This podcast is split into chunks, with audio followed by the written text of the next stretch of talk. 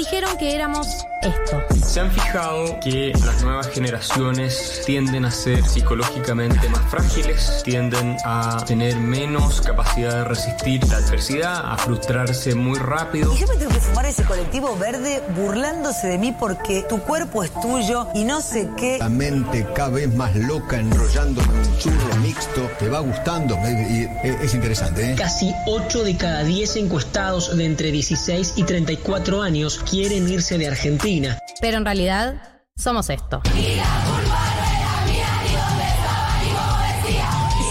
Educación sentimental que hemos recibido y que es constitutiva de nuestras maneras de responder afectivamente al mundo. Porque le doy un beso, me quiere matar a mí, la homofobia no se acepta en mi país.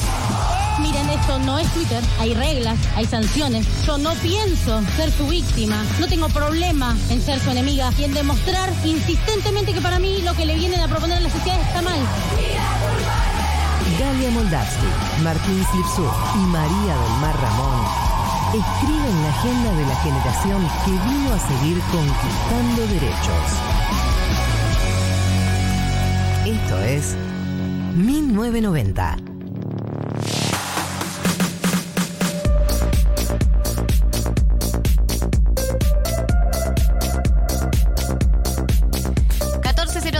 y arranca en 1990 el día de la fecha, 30 de abril. Nos despedimos de abril, qué loco, ¿no? Chau, Ya- chau, adiós. Full 2022, ¿no? Estar en mayo. Sí, pará, pero. Ya era full 2022 Ya en full, marzo. full 2023, mira lo que te digo. Eh, Ansioso, no, pero por- mayo ya es como, bueno, o sea, estás a dos meses de mitad de año, digamos. Como que ya sentís, ok, este año está pasando. Quiera, lo- yo lo quiero o no lo quiero, este año está pasando. Digamos, yo haga algo al respecto o no haga algo al respecto, este año está pasando. Sí, todos los planes que dijiste que, che, este año debería empezar. Bla, inserta aquí cualquier cosa. Sí. Es como que ya es el momento en el que ya decís, "Mm, tal vez este no va a ser el año en el que voy a empezar. Ya en, ya en mayo te das de baja, podés empezar cosas. Hasta mitad de año se pueden empezar cosas para mí. Ok, mitad de año, igual yo lo considero mentalmente junio. ¿Por qué? Mitad No de sé, año, bueno, mitad de año Porque es, como fines de junio, entonces ya Claro, junio es fin de año. para julio es mitad de año. Claro, eso es raro también, confuso, digamos todo.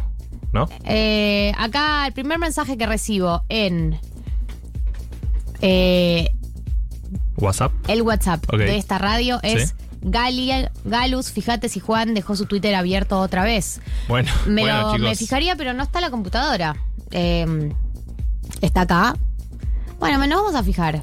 Pero ya, ¿cuántas veces se puede hacer el mismo chiste? Eh. Yo ya pienso igual. Si Juan eh, volvió a tener la- el Twitter abierto, la computadora, un poco, ¿no? La pollerita cortita. Está pidiendo que le hackeemos que el ahora- Twitter. Ahora sí hay que ponerle Algo en bombas. su inconsciente. O sea, nos está pidiendo que escalemos a otro nivel, ¿no? Porque fue inocente lo que hicimos el sábado pasado. Nos Eh, cuidamos. Estamos hablando de Juana Morín, persona que deja su Twitter abierto en la compu de la radio. Y bueno, nos da tela para cortar. El nivel de buena gente, porque digamos todo, somos buena gente, ¿no? Porque no pusimos aguante Lanús.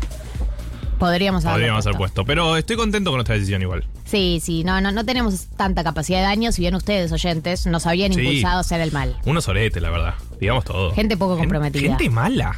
¿Por qué querían? Eh, hoy tenemos un programa que me gusta mucho. ¿Te gusta Y mucho? Es muy mm, temático eh, de este programa.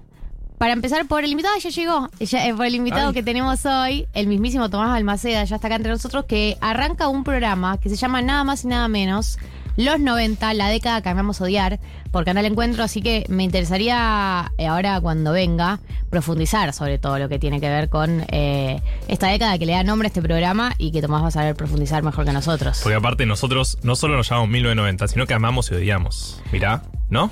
Qué loco. es la contradicción Como- como- de, como de si la década. personas. Eh, así que tenemos eh, a Tomás Almaceda invitado, que ya está acá, así que en unos minutos va a estar con nosotros. Tenemos también tesis el día de la fecha, eso va a pasar. Eh, tenemos una tesis que me gusta mucho, ahora Sí. se las voy a contar un poco mejor. Bueno. Tenemos dilemas incómodos con What? el retorno de María del Mar Ramón Vélez. Esto es así. Me hacen cara. Bueno, si María en algún momento entre estas dos horas encuentra un lugar fijo en Colombia con una computadora para sentarse y tener un wifi, vamos a tener dilemas incómodos. Y, o sea, el adelanto que yo tuve de este dilema incómodo es que iba a ser muy emocionante. Ok. Es todo lo que sé. O sea, si sucede, va a ser emocionante. fin. Fin, eso es toda la información que tenemos. Sí. Sepan entendernos. Eh, estamos hablando de un artista internacional. Claro, es María del Mar Ramón Vélez, una persona que tiene una proyección en toda Latinoamérica. Eh, pero bueno, es nuestra, Es nuestra. cero posesiva. Es Cero nuestra. tóxico en 1990. Colombiana, pero nuestra. Eh, así que vuelve María del Mar Ramón Vélez. Tenemos también una nota con eh, Seba Furman, porque se viene el tremendo curso de los Beatles, el tremendo curso que va a ser acá en Futurock. Así que para que nos cuente todo sobre eso. Yo estoy fanatizado, perdón, eh, con todo lo que es analizar canciones. Yo que soy un nivel de torpeza musical, otro nivel, como Sí. no sé ni qué es una nota musical, no como vos que sabes usar la tarra, cantar. Una, Artista. Una artista completa. Eh, yo no entiendo nada de eso y desde que vi el video de Rosalía, eh, en el cual hay una un músico, un youtuber, lo Sí, que sí, fuera. es un youtuber que analiza el disco desde la producción. Claro, de la producción y con Rosalía, o sea, a mí me Sí, entrevista. Es espectacular. Eh, que es espectacular. Digo, ah, ok, ok, ok. Yo quiero esto todos los días de mi vida. O sea, quiero escuchar una canción y que venga alguien y me la explique, que la desarme. que me la desarme y. ¿Qué mejor que hacerlo con los Beatles, no? Sí, es un planazo. El planazo definitivo realmente te da como otra visión de la música. Y tenemos un poco de todo. A mí me gustaría que la gente que está del otro lado sea presente en el 1140 66 000. Y si quieren, les cuento un poco de qué trata la tesis del día de la fecha. La trajiste vos, Marto, por La ahí la querés yo. presentar vos. Eh, bueno, la presento si querés. Le abrimos la puerta y la traemos a la tesis. Eh, ¿Se acuerdan cuando estábamos en la pandemia, full pandemia? 2020. Dícese 2020, claro. Y 2021 también, un mayo 2021 fue Sí, sí, complicado. hubo una, una, un encierro de dos semanas en el 2021 completamente inesperado. ¿Que fue tu cumpleaños o no? Sí. Y ahora se acerca también, vamos a hablar de eso. ¿Habrá ¿no? una cuarentena en este 2022 también? Se complicó. ¿Eh? Ah, la tiraba. Ah. Bueno, Bueno, cuestión, entonces ¿se acuerdan en ese momento? 2020, sí. 2020, 2021, estábamos encerrados, eh, preocupados por el virus y su transmisión y bla, y dijimos, igual, ¿saben qué? Tranquilos, tranquilas, tranquiles. Porque en dos años, un año, cuando sea que esto termine, el mundo va a estar de joda. Bueno, había estudios que publicó cierto portal de noticias con mucho tráfico, Sí. eh, donde se afirmaba y se aseguraba que eh, después de la pandemia se venía una horda de fiestas sexuales, tríos y libertad Sí, sí, ya había que sacar entrada más o menos. O sea, Sí. tipo, se agotan los early birds de las orgías. de las orgías que van a haber cuando termine esta pandemia. Sí, sí, sí. Nos afirmaron eso. ¿Y? ¿Y? ¿Y? ¿Ustedes están teniendo orgías en todos lados y no nos invitan a nosotros? ¿Qué No. está pasando? Yo no ¿Qué está pasando, viejo? ¿Qué pasó al final? ¿Qué pasó? Que en realidad que teníamos todos destruidos, mental, moral, física, económica y todos los posibles mentes y no era todo mentira al final, lo de las orgías, lo de la fiesta sexual, lo de la felicidad, lo que nos íbamos a dar cuenta, el verdadero, lo importante de la vida. Íbamos a dejar de lado lo desimportante, íbamos a enfocarnos en lo importante y en tener orgías y nada de eso pasó, estamos todos destruidos. Claro, ¿eh? entonces la tesis sería, ¿Por al qué? final, ¿por qué al final, después de la pandemia, no hubo orgías y sí hubo muchos trastornos de la salud mental? Yo quiero que alguien me lo explique. Quiero soluciones, loco. Estoy llamando a Rolón. Ya. ¿Te imaginas tipo, hola, Gabriel? Yo haría, eh, a mí me gustaría que en el 1140 66 000 se ubiquen en alguno de estos dos lados de la mecha, como diría Claro. vos, como diría De la los mecha, redondos. de la mechis, De, le mandamos un qué, saludo. de qué lado de la mechis. Eh, si están del lado de las orgías, el despertar sexual y, y todas estas cosas que nos prometieron, o está del lado de todo lo que es trastorno de la salud mental, como estamos las personas que les hablamos, por lo menos Obvio. yo. Sí, no. que- Si hace una semana le contamos que estamos haciendo cerámica, ¿sabe qué? Claro, el Dos nivel, de, el nivel cerámica para calmar las ansiedades es total. Así que ustedes son bienvenidos eh, en el 11 40 66 000 a contar su visión sobre la pospandemia, sobre eh, de qué lado de la mecha quedaron. Si quedaron del lado de las fiestas, el American Pie, del que pasó ayer, o quedaron del X. lado, claro, el Proyecto X, o quedaron del lado de. Hacer cerámica, despertarse los sábados temprano, no saber qué hacer, y- irse a caminar por el parque. ¿De, de quién estás hablando? no, no sé. Ah, era como un ejemplo. Era un ejemplo, sí, no, súper no personal. Bien, Bien. esta es la tesis del día de la fecha, ustedes pueden participar. Si les parece, damos comienzo al programa del día de hoy, que ya está el invitado y quiero que pase. ¿Les parece Cardi B? ¿Para arrancar? Obvio, ¿cómo no va a parecer? Dale.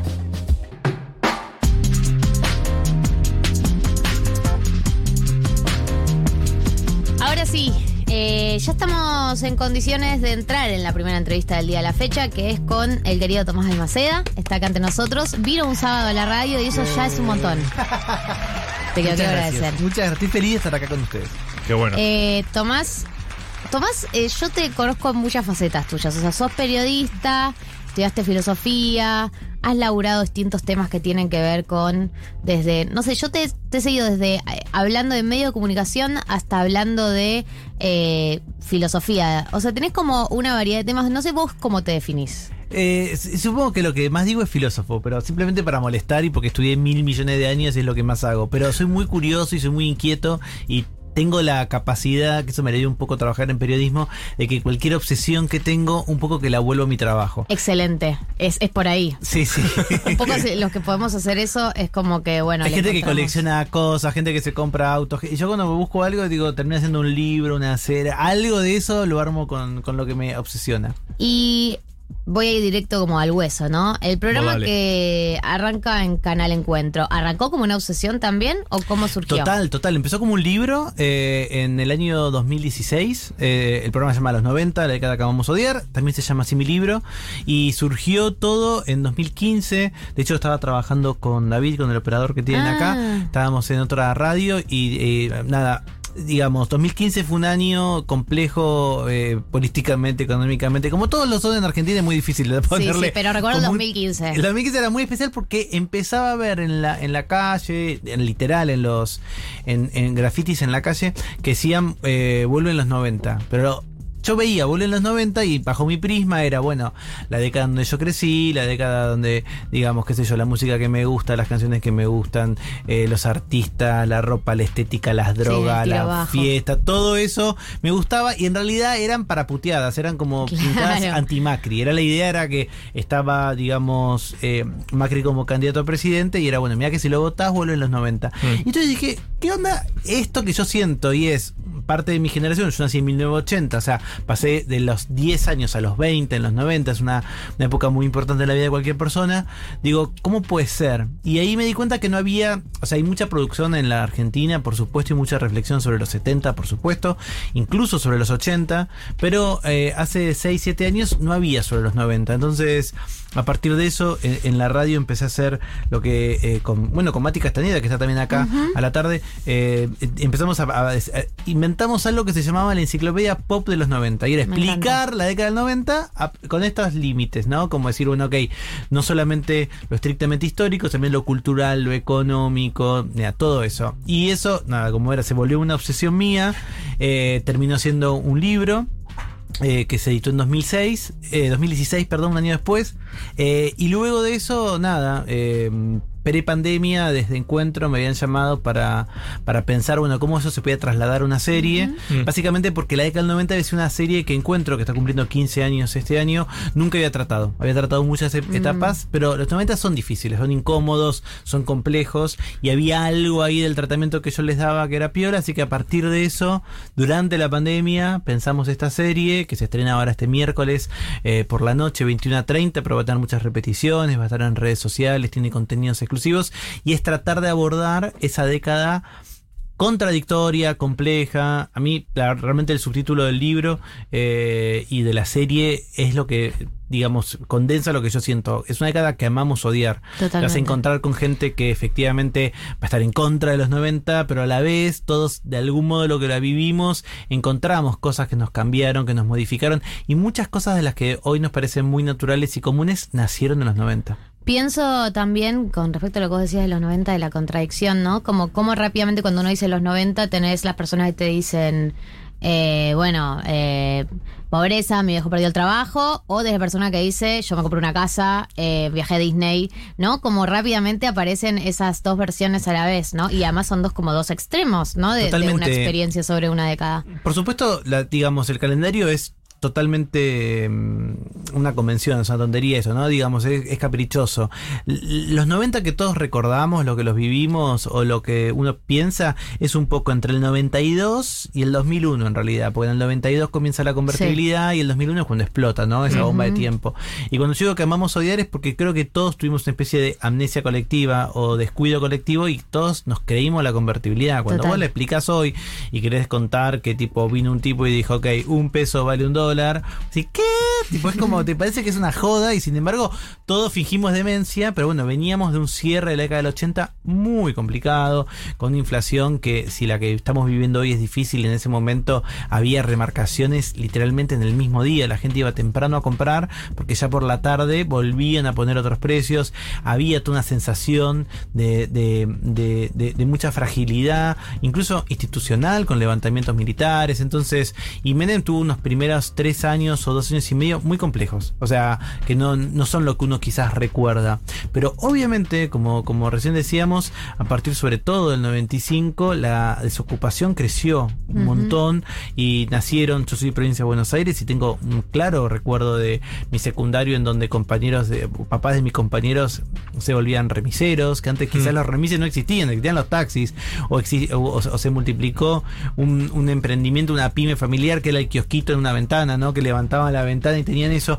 Esos fueron también los 90 y por supuesto algunos pudieron aprovechar para conocer el exterior, para viajar, no solo por la argentinación, porque el mundo cambió, o sea, antes de los 90 viajaba alguien en avión y era muy poca gente la que vos conocías que había estado ahí y, y- y no, Ujú. no existía el turismo como idea de que vos podías viajar en avión a cualquier lado. Eso es global.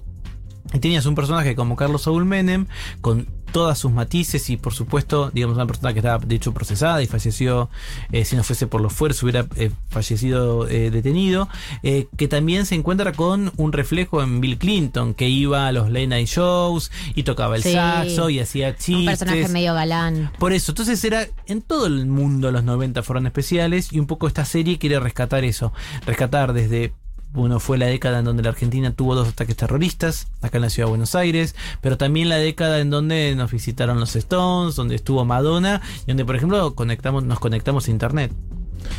A mí eh, me sorprende mucho, hablando de íconos 90 y demás. eh, nosotros tenemos una ícona, si existe esa palabra, eh, que es Shakira. Exactamente. Hay mucha gente que le tiene mucho odio todavía por todo tema Alfon- eh, Alfonsín de la Rúa, Antonito, como... Hay algo ahí de los 90 que nosotros no vivimos como entes pensantes, eh, que nos llegó mucho de lo cultural. Como esto, los MTV Unplugged, Shakira y demás. ¿Cómo nos explicarías a nosotros ese... Y ¿A usted también le pasa en complejo. ese Mira, momento? Una pregunta clásica que me hacen, espero que no me la haga nadie acá, igual No. a elegir unas canciones, es ¿cuál es la canción de los 90? Y a mí me destruye la cabeza porque los 90, to- quizás porque nos falta todavía distancia histórica, es un momento en donde la música se multiplicó. Eh, digamos, hasta la década del 80 vos capaz podías tener en cassette o en vinilo lo- lo- los discos de ese momento, los, los, los Hmm. centrales de cada año.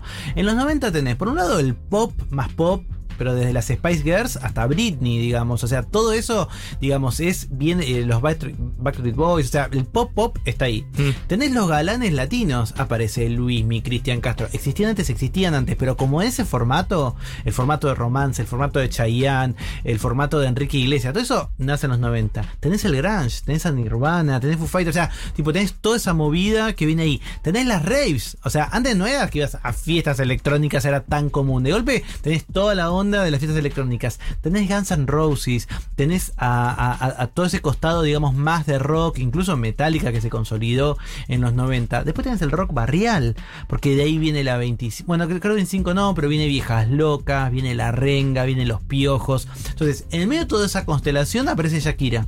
¿No?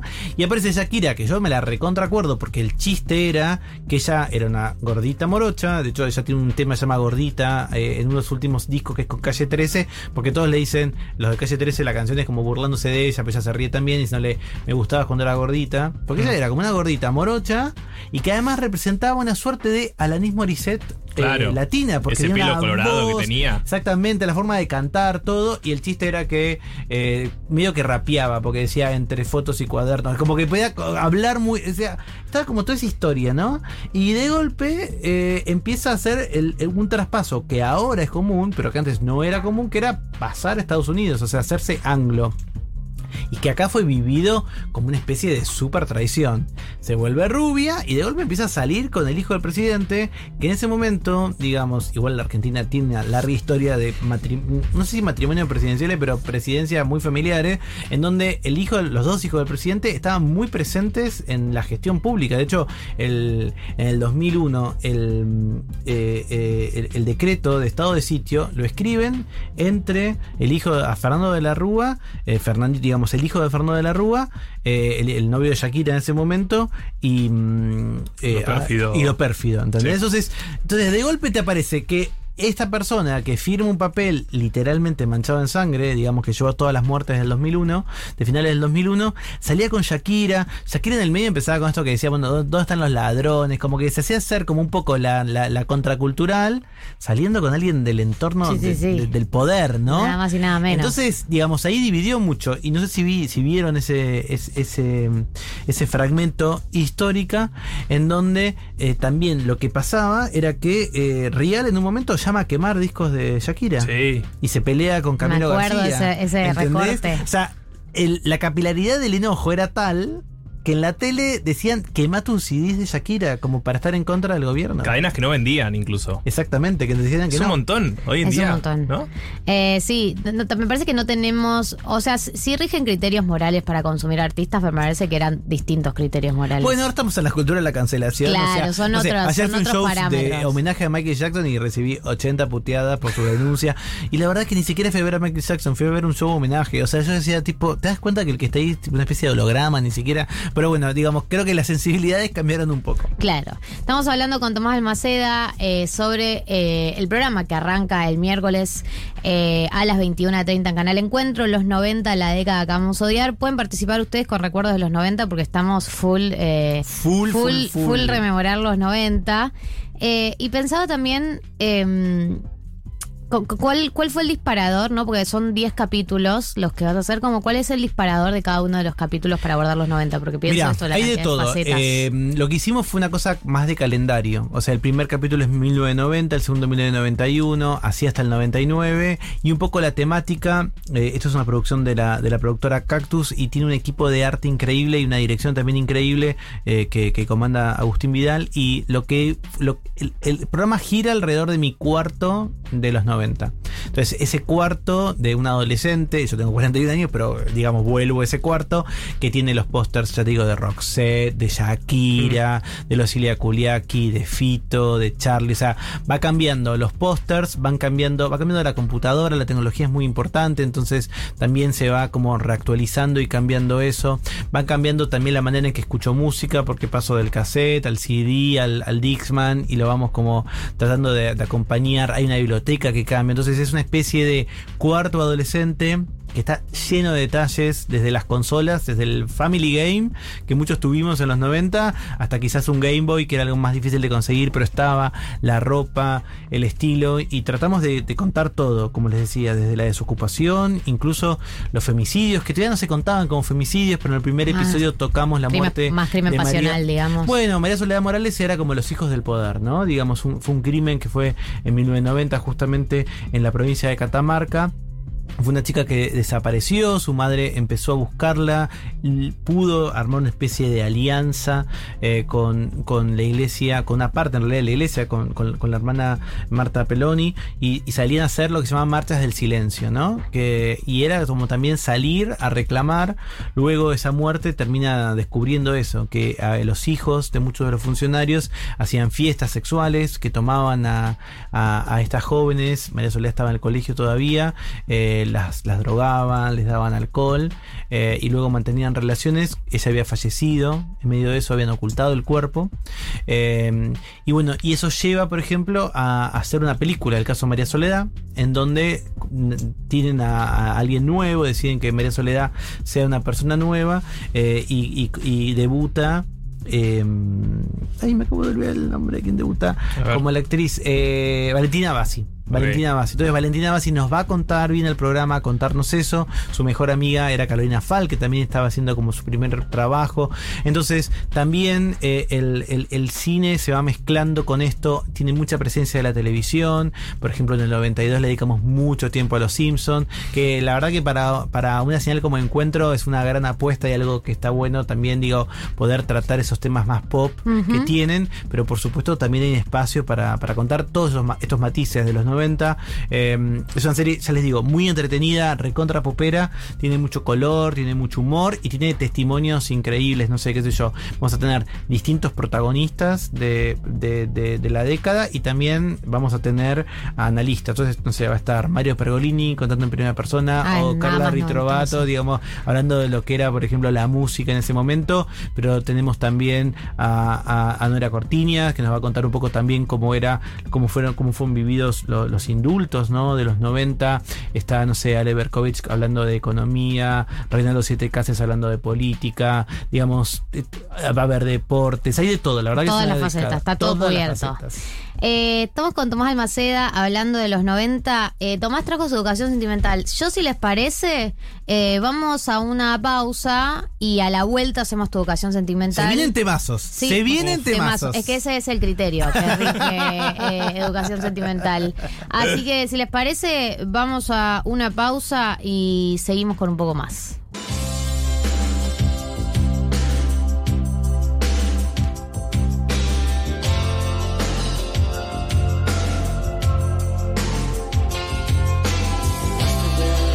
Qué temazo que elegiste para arrancar esta educación sentimental. No, encima este sábado que hay un poquito de frío y Ay, todo, sí. un cuchareo con Roxette, Ay, te pido por favor. Esta era la banda de sonido de eh, Mujer Bonita, que fue una, una película que ahora la ves y te querés morir porque te parece totalmente inocente, pero fue muy importante en los 90, eh, de alguna manera transportó a, a Julia Roberts de ser una simple actriz a ser, digamos, el, el ícono de la comedia romántica, y ella hacía trabajadora sexual, ¿no?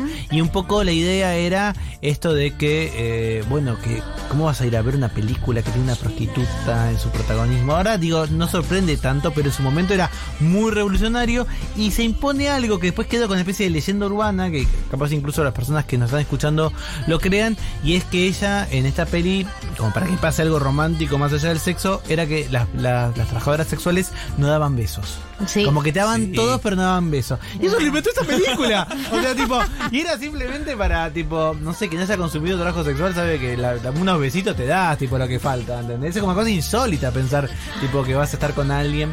Pero bueno, y eh, cuando yo era chico había como dos maneras de, de- de encarar como los lentos. O tenías a Guns N' Roses con November Rain y todas esas canciones, Sí. o tenías a Roxette. Y obvio que yo soy trolo, ya de chiquito, aunque no lo sabía tanto que era trolo, me encantaba siempre Roxette y es una banda que yo amo, digamos, bueno, falleció una de sus cantantes, digo, es, fue- es literal que se quedó en los 90 porque no, no, no avanzaron mucho. Claro, no, no trascendieron los 90. No, tampoco los Guns, hay que reconocerlo, tuvieron como un parate, ahora volvieron a Bueno, cantar las mismas historias. Sí, la vuelta. Ser- Rari. sí, Rari. Sí, va a ser rari, ¿no? Eh, con él medio colorado, un poquito más viejo, pero bueno, así que lo traje porque es una canción que define mucho y yo...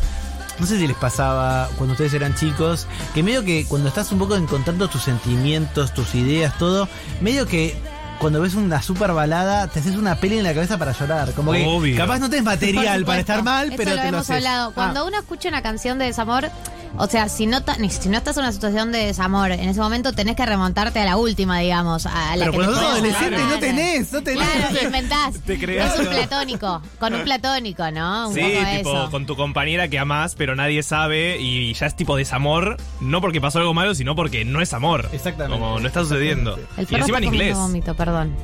¿Qué es vómito? ¿Qué es? No, sé. para mí son... eh, Tutucas, cereales, eh, sí, maní. como eh, almohaditas, le digo yo. Ahí está. Ahí está, ahí va Juli.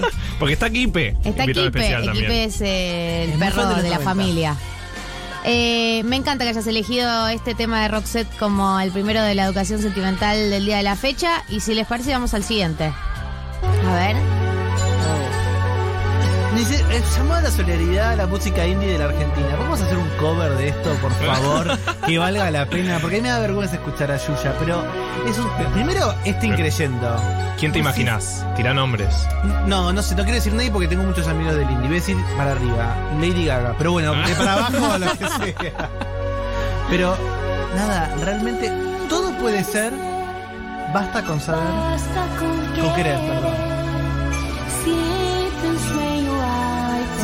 Sueño para soñar tenés. O sea, tipo, puedes estar mal y puede ser. Es una Todo canción. puede ser. Solo hay que creer. Todo lo que deba ser será. Me siento como eh, Lío Pecoraro. Decretado, curado y salvado. ¿Entendés? Como digo, decreto que todo lo que va a ser será. Y después, para mí, bueno, estamos hablando de Luna de Cristal, que realmente dice algo. Dice, dice ¿qué puedo querer que no me den? ¿No? Andando mis, mis, mis caminos sin temer. No habrá nada imposible de, vende- de vencer. Vamos junto a ti, seremos in- invencibles hasta el fin. Un Claro, tema que amo. Una canción para salir a comerte el mundo, digamos. Sí, dame Pero un poco esa obvio, confianza, tipo, ¿no? nada, ahora para Qatar. Hagan la versión tipo indie para Qatar y salen antes. Tipo, los veo como a El la de. escaloneta, El, claro. el- la- poniendo esto. el comeback de Yuya en el, en el, en el mundial. Sí, Sí. total. Sería lindo. Eh, Yuya tuvo un devenir muy fascista. ¿Sí? Y eh, una de sus últimas declaraciones, eh, no sé si la leyeron, fue. eh, No, dijo no. que debían. la voy a leer porque no quiero faltar favor, a la a verdad. de mientras- a alguien que mientras- no- Yuya, mientras- mira, Mientras Yuya- Galia miente, porque lo que no va a decir es mentira. Yo le soy voy, a- le voy a fan leer el, titular. Yuya propuso utilizar a los presos para testear remedios y vacunas. Abro comillas, que sirvan para algo antes de morir. Eh, Ah, no me de una. Ah, no Buena me onda. Ve, la, la sigo en redes y me encanta. Ella tiene, tiene dos. Eh, voy a decir algo en serio que no parece en serio. Tiene dos causas muy importantes. La primera es, ella está muy en contra de la zoofilia. Es decir, que los hombres y las personas humanas mantengan re- relaciones con animales Muy no humanos. esa- ¿Por qué? Porque es un drama en Brasil. Yo pensé que había enloquecido. Digo, Claro, ¿cómo hace ¿por qué? carteles, ¿Qué- qué todo? No, me parece que en Brasil es un tema. Ah. Queremos a todos, pero es un tema. Ok. Y el otro tema que ella tiene también es, bueno, está mucho contra Bolsonaro. Y tenés que ser popular y estar en contra del primer Claro, yo pensé que ibas a decir eso cuando dijiste No, que no, era está re en contra. Ah. Esta semana se confirmó que se viene la biopic de Yuya. En serie. Ok. Y se amigó con Marlene en la época que- de los 90. Ella estaba siempre con una especie de tortita, como una lesbiana grande. Y todos decían, ay, por eso están juntos. Encima, ese puede aparecer con todas las paquitas, que era una especie de séquito de amazona rubia, todas toqueteándose. Pero nunca se comprobó ese romance. Quizás ahora, en esta serie, algo se cuenta. Me encanta. Me encanta todo, está bien. Eh, igual, de nuevo, no hay juicio moral por mi parte, solo que la última declaración que vi de Yuya me pareció polémica. Pero eh, debe ser sacada de contexto. Te digo en serio. Eh, a mí me parece inentendible realmente, o sea, respeto mucho a Yuya en su ente, pero me parece increíble cómo una persona de Brasil logró pegarla tanto en Latinoamérica, en español, en Argentina. Perdón, eso lo cuento en mi libro porque también lo investigué. No, tiene que ver con la capilaridad que había con respecto al, a- al turismo pre-aviones. O sea, y hay una peli, de hecho, se llama Camboriú. O sea, los argentinos que tenían un autito un poco lindo, no estaban, no había rutas como había como hay ahora, ni existía la Panamericana. Pero los que tenían un poquito más de plata y Sí. podían viajar al exterior, pero no había tanto viaje en avión, se iban en auto, en viajes de 8, 10, 12, 24 horas en un Renault 2, un Renault 18, hasta el sur de Brasil, donde hay playas lindas, quizás no son las más lindas de Brasil, y ahí empezaron a comprar el vinilo de Yuya, porque se escuchaba en todos lados Yuya. O sea, lo de Yuya fue primero esa gente que tenía como más contacto con Brasil, que llegaba a la Argentina, de ahí lo, lo, lo- lo descubre una modelo barra conductora, eh, que hizo un programa en la televisión pública que se llamaba el show de Patsy, el clan de Patsy. Busca el clan de Patsy. Van a encontrar sí, a que es la Yuya argentina que le robó todo. No. La ropa. Qué feo Yuya nombre decía, igual, Patsy. bueno, ¿no? ¿por qué? Porque era yu, yu, yu, ya, ya, ya. Y Patsy que decía pat, pat, pat, sí, sí, sí. Tiene la misma ropa, la misma nave, el mismo coso. Todo eso en la televisión Ah, pública. increíble. Fíjate esto Claro, y que también era- está rodeada de niños. La misma vestimenta, todo igual. Todo. Ahora, si hablas, no me sale el nombre de ella, Patricia Lange. Si hablas con Patricia Lange, Lange, Lange. A ver. Si hablas con Patricia Lange, lo que te dice es, yo compré el formato, como se hace Claro, tipo como la que era- Stranger Things. Y, la- y- y yo ya le dijo, mamita, ¿qué No, el hablando de formato soy yo. Encima era todo en dólares, acá había unos, unos, unos pesos. Así que eh, así, así nace. O sea, Yuya fue tan poderosa que llega con el turismo, la copian tal cual y ella decide venir acá. Ella durante dos fines de semana en Argentina todo el programa para América Latina en castellano. O sea que de sábado a domingo grababa todo. Eh, La avenida de la escenografía que se hizo en Brasil im- implicó que, tuvo que tu- tuvieron que tener problemas en la ruta, importaciones, todo. Eh, y era realmente eh, increíble. Y mucha gente justamente la conocía porque después ibas a la puerta de Telefe en la calle Mart- en, en- la, en- la ciudad, en partido Martínez, perdón, en la ciudad de Martínez, y ahí ella había armado esa super escenografía y grababa en dos días cinco programas. Increíble. De Yuyo nos vamos a ir a Daniela Romo con un temazo. Un temazo. Ah. Yo voy a terminar cuchareando con alguien acá. Quiero que les con David. Pero tipo, les aviso. Eh, me encanta el cover que hizo Javier Amena de Por este supuesto, tema. lo hizo Javier. Mucha gente hizo esta, este cover.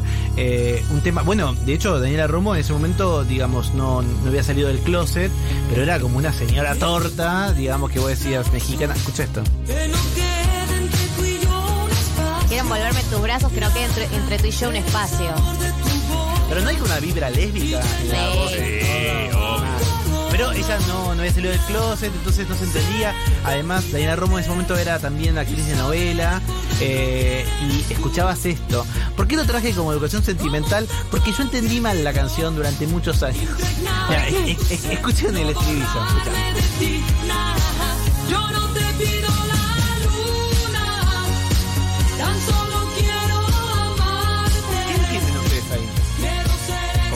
Estoy pidiendo ninguna locura. Claro. Yo Quiero entendía, yo te pido la luna, solo te pido a Marte, al planeta Marte. Podría, podría haber sido.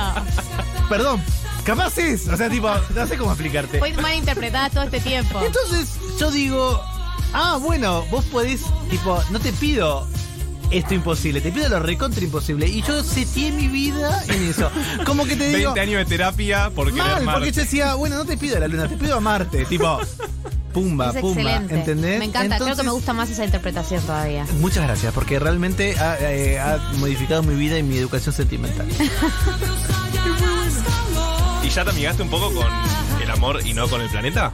Eh, bueno, qué sé yo, Marte Eh. es el planeta de la guerra. Eh, en realidad el dios de la guerra, no el planeta de la guerra. Entonces, un poco que amor y guerra es nada, la, la base de toda la vida. Como los 90. 41 lo sabes, como los 90, exactamente. Tomás Almaceda, muchas gracias por venir a Feliz 1990 de estar hoy. acá Eh, los miércoles 21 a 30. 21:30. Solo por Canal Encuentro, tengo que decir eso. Pueden verlo, después seguro va a estar en redes, va a estar en todos Todo. lados. Y va a haber materiales para tra- trabajarlo en la escuela, más allá de los chistes que decimos. Es también, digamos, una década compleja para abordar en los secundarios o en los últimos años de la educación inicial. Así que hay de todo, es una gran producción. eh, más allá de que estoy yo, es todo divino. El archivo es increíble, los invitados son increíbles. Así que denle una chance a esta década que amamos odiar. El libro se llama igual. Igual, igual, igual. Eh, es más fácil conseguir en ebook que en papel. En papel es también inconseguible porque ya agotó hace muchos años. ay, ay, ay, ay, ¿Viste cómo es? Pero bueno, en nada, Ediciones B lo puede reeditar tranquilamente. Excelente. Eh, hermoso tu educación sentimental. Gracias por venir y gracias por traer los 90 a este programa que lo necesitaba. Te estaba pidiendo a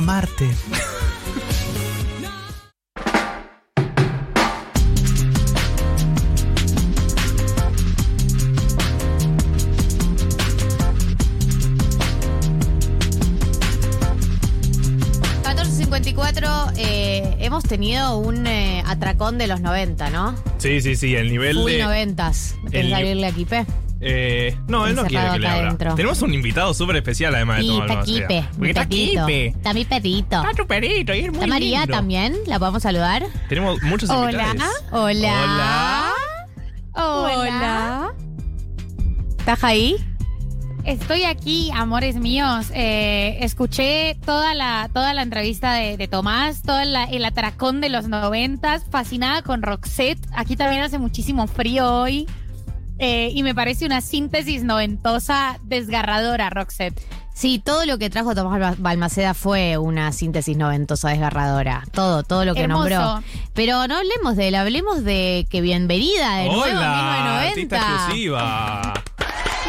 No saben lo que los micrófono. extraño, eh, lo que les extraño. Ya estoy muy pronta a volver al país. eh, así que ya vamos a estar juntique, junti- juntiques, iba a decir, como una mezcla, una mezcla de las Mezcla dos. colombiana y progresismo argentino. Eh, totalmente. Eh, col- colombian, colombiana Argentina en Progre, ya vamos a estar juntiques eh, en la mesa otra vez, así que sí, les, les extraño muchísimo, estoy feliz de estar acá, hermosa nota con, con Tomás. Obviamente he escuchado todos los 1990 en los que no he podido estar. eh, mientras camino en A esta ver. fría A ver, Bogotá. Hacen una ¿Y qué- devolución. qué fue? hay Hacernos que una que hay devolución que del mejorar. programa sin vos. Claro. Chicos, no puedo hacer una devolución eh, sin mí porque ustedes son perfectos. Ay, Los escucho y pienso, ¿puede ser que estas sean las mejores personas vivas del mundo? ¿Puede ser que Marta y Galia sean lo mejor que le pasó al universo? puede ser. ¿Y la- tu respuesta es que sí? Mi respuesta es que claramente sí. Ah, buenísimo. Gracias. Ay, me- Digo, nos sonrojamos. Claro que sí, claro que sí. Eh, mejores del mundo. Pienso, ojalá me extrañen. Te Ay, todos realmente los sí. soy muy prescindible. No, no, No, sos, pre- no sos prescindible pero para favor. nada. El vacío que has dejado se siente sábado a sábado. Yo lo quiero mucho a Marto, pero se siente tu ausencia, Mechis. Sí, pero por favor, Eh, te estamos guardando el pero lugar. estoy acá. estás acá, firme junto al pueblo. Escuchame una cosa, Estoy hoy vas a hacer eh, dilemas incómodos, ¿esto es real? Esto es real, vamos a hacer un dilemas incómodos, eh, que a mí, como todos los dilemas incómodos, me incomoda mucho, como todos los dilemas incómodos no lo tengo muy resuelto y quisiera que fuera lo más colaborativo posible al 1140 66 000. Se sabe el número desde Colombia.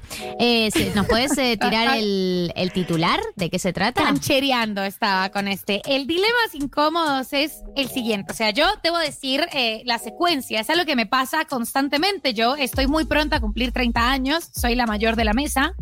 Eh, sigo siendo, por supuesto, una 1990.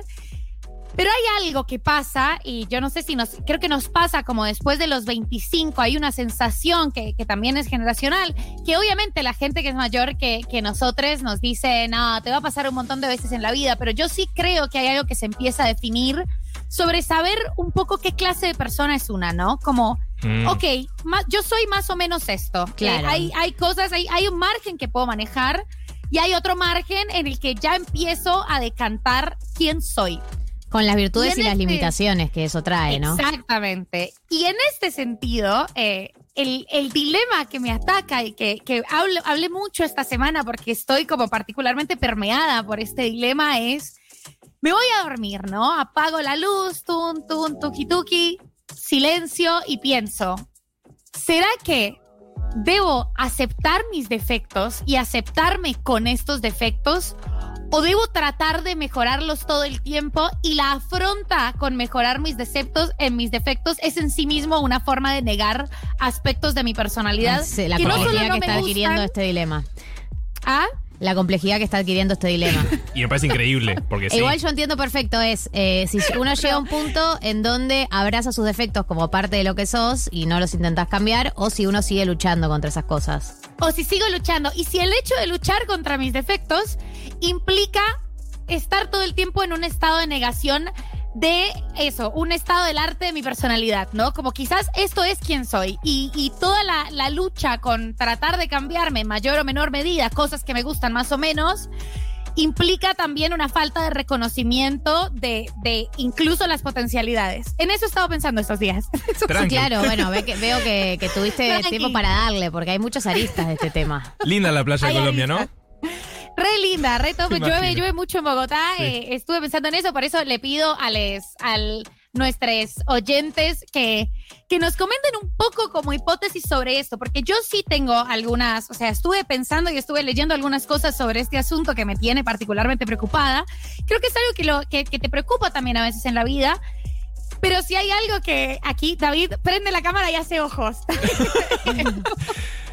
David, recordemos, es eh, el psicólogo Sí, sí, del grupo. está, o pero sea que este psicólogo. Em, te está preguntando, ¿y a vos qué te pasa con eso, básicamente, con esos ojos? Claro, terapia. Es una sesión gratis. Eh, pero creo que un primer paso que a mí me resulta súper súper interesante también de- del momento en el que yo siento que, que nuestra generación y, y las personas que por lo general son nuestras oyentes o que tenemos oyentes de distintas edades, estamos es en ese instante en el que vos decís, mira, yo soy un poco así.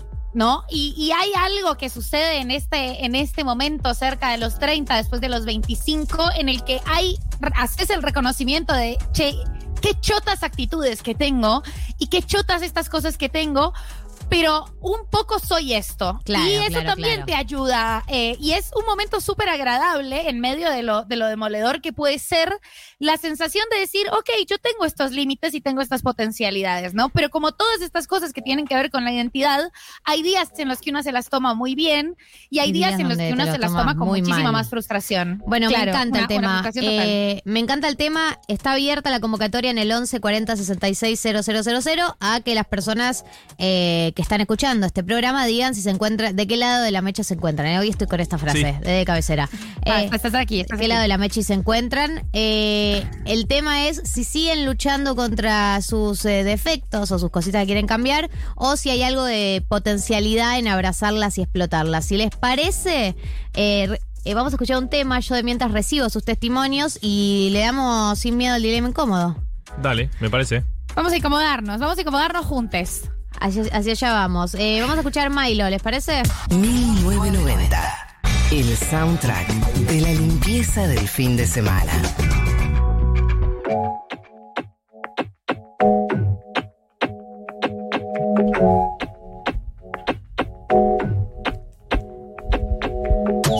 .05 ahora sí, entramos en la segunda hora de programa y entramos también en el dilema incómodo del día de la fecha. Ya empezaron a llegar mensajes. Yo les comento, la gente que manda audio, hasta 30 segundos es eh, la duración que uno puede pasar al aire, porque si no se hace muy largo. Pero Sí, son límites, bienvenidos los audios también. La consigna, el título, el dilema de hoy es si uno, a medida que pasan los años y pasa el tiempo, sigue luchando para modificar sus defectos o en algún lugar abrazarlos, conocerlos, eh, blanquearlos, tiene cierta potencialidad. Eh, Mechis, ahora sí, dale rienda suelta a todo lo que tiene que ver con este dilema incómodo. Este, este dilema muy incómodo, es un dilema, además es un dilema, eh, está pasando, es un, es un, es un dilema vivo, Eh, estamos claro. haciendo un dilema incómodo en vivo. No esperaste, Eh, no, espera- no esperaste a que, a que decante y llegue a una conclusión, digamos. Lo, lo pensabas No, no, ayer y hoy está acá.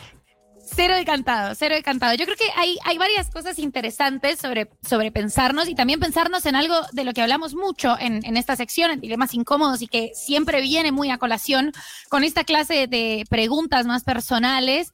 Y es bueno, hay la, la forma en la que hay una, una cultura de la autosuperación, ¿no? También estamos súper inmersos en una cultura de la autoayuda, en una cultura de la autosuperación. Nuestra generación particularmente, eh, la generación posterior a, a los noventas, muy atravesados por la cultura de la dieta y la cultura de que todo lo que no te gusta lo puedes cambiar y que puedes cambiarlo si te levantas a las 5 de la mañana y que si te esfuerzas un poco más puedes cambiar estas cosas sobre ti eh, que sientes que te entorpecen la forma de vivir. Y yo creo que eso genera una tensión en este dilema que por ahí ni siquiera es tan necesaria pensar, pensarlo de ese modo, ¿no? Hay cosas que de tu personalidad y rasgos que se van a potenciar más o menos con el tiempo, pero también hacia qué clase de, persona queremos ir, como cuál es esta propuesta de, mejoría y de, cambio y de potencialidades y hacia dónde nos está llevando y también cómo está achatando algunas cosas de nuestra propia personalidad. O sea, yo creo que Buenísimo cuando aprendes cuáles son tus puntos débiles, cómo manejarlos, cuando dejas de querer cambiarlos, digamos, cuando los abrazás en algún lado. Claro, para eso, pero la, la pregunta tiene que existir a partir del reconocimiento de que hay cosas de tu personalidad que quizás no se puedan cambiar y que, y que quizás sea también una parte muy importante de quién sos. Como primero y principal, creo que es importante dejar de perseguir eh, esta persona, esta persona que nos ha propuesto la sociedad de la autoayuda hipercapitalista, hiperfuncional, hiperproductiva, hipersociable, para poder preguntarte un poco, listo, sin todo lo que yo debería hacer, un poco qué soy, con qué estamos trabajando, qué tenemos. Y ese descubrimiento puede ser muy, puede ser feo ese, ese momento, eh, pero también el, el buen diagnóstico te permite un poco ver qué posibilidades hay y qué cosas se pueden mejorar no en función de ser otra persona, sino en función de generar menos sufrimiento para el día a día. O sea, yo creo que ese es como un punto de negociación que a mí me resulta súper interesante y súper reconfortante. Ok, yo tengo estos defectos y soy esta persona. Hago este reconocimiento, me cuesta, me cuestan ciertas cosas. Le digo a la gente que quiero también, porque el problema para mí eh, no es si soy productiva o no productiva, sino cómo esto afecta mis vínculos interpersonales de alguna manera. Entonces, bueno, yo más o menos soy esto. Ya a esta edad creo que esto más o menos se va a quedar así, que es algo que, que yo creo que estoy pensando por primera vez. O sea, yo nunca había pensado que siempre iba a ser una persona. Y algo pasa cuando uno está llegando a este momento de la vida, que yo creo que, que la gente ya lo debe tener súper procesado, pero bueno, como nosotros estamos en este tránsito de la adultez, que es un poco, ah, yo soy así, esto Sí, es, total. ¿no? Igual No, pará, eh, ah. pero somos jóvenes todavía. Este No, a momento de ver. la vida parece que No, ya no, no. estuviera. Pero yo como- igual yo estoy de acuerdo. No, no tiene, no Pero tiene que hay ver ahí, con, con sí. que, con que no tengamos la potencialidad de cambiar. Obvio que sí, pero que también uno se va amigando con ciertos defectos. No todos los defectos y eh, empezás una batalla, sino que algunos de alguna manera los abrazás, te amigas y aprendes a, a convivir. Eh, y no está mal eso también, porque uno no puede ir a, a por todos sus defectos, digamos, y decir, bueno, voy a cambiarlo todo. No, No, elegís obvio, las obvio. batallas y después otras te amigás en algún lugar. Y, y creo que, que igual nunca queda claro, ¿no? Cuáles son los que sí se pueden cambiar y cuáles los que no. Porque hay, hay defectos que uno los cambia y después llega al final del día y decís, no, yo soy re esto al final. Eh, Como ¿Para qué me Claro. gasto? Pero no, es que entiendo lo que van. Pero, ¿ustedes piensan que los últimos cinco años, o tres años, o dos años no cambiaron? Yo siento que todo el tiempo estamos cambiando. Entiendo lo que van de, bueno, llega un punto en el que también te empezás a amigar con eso. Pero pensar Sí. que de ahora en más no vas a cambiar. Me No, parece medio no, raro. es que no vas a cambiar, no. Vas- a full vas a cambiar. Pero hay unos rasgos de tu sensibilidad y de eso, de tu temperamento, que para mí en estos últimos cinco años ya conoces que un poco son así. Es una cuestión de temperamento. Y que antes no sabías, porque sí, no, que, no es porque uno sea mucho más cambiante, sino porque quizás es bastante más joven y tenés la sensación de ser mucho más cambiante. Y para mí en este momento, y no es algo malo, es algo súper copado, pero no siento que se hable tanto, el, el instante en el que decís, esto soy un poco yo y ya sé que hay ciertas cosas de, la, de mi forma de ser, no de mis comportamientos en relación a eso, sino de mi forma de ser, que un poco han sido así y es un patrón que, que va a seguir, ¿no? Como de, de- Eh, de la sensibilidad, como algo mucho más intrínseco. Sí, estoy, estoy de acuerdo con gran parte de lo que decís. Ahora voy a leer algunos mensajes de oyentes que estuvieron mandando. Pero no sé, Marto, yo pensaba un ejemplo, ¿no? Eh, eh, autorreferencial, pero bueno, es el que tengo a mano. Que yo me doy cuenta que eh, no me gusta ir mucho tiempo a reuniones sociales. Digo, dos horas y me tengo que volver. Sí.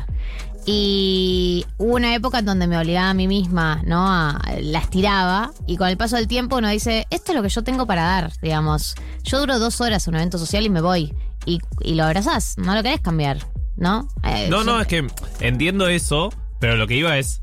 Sí, llega un punto en el que vamos a seguir cambiando todo el tiempo. Veo mis viejes, digo, personas mayores con las que eh, estoy en contacto y todo el tiempo están cambiando, siento. No Sí, creo sí. que sean las mismas personas de hace 5 o 10 años. Eh, entiendo lo que No, van. igual para mí a partir de determinada edad no cambias más. ¿Sí, vos decís?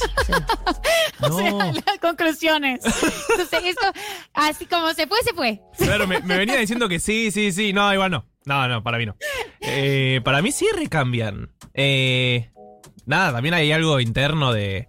De Pero eso, o sea, yo creo que podés cambiar cosas. O sea, yo creo que yo que soy una persona muy impuntual, podría volverme más puntual. Sí podrías. Pero creo que hay una... hay- Primer aviso.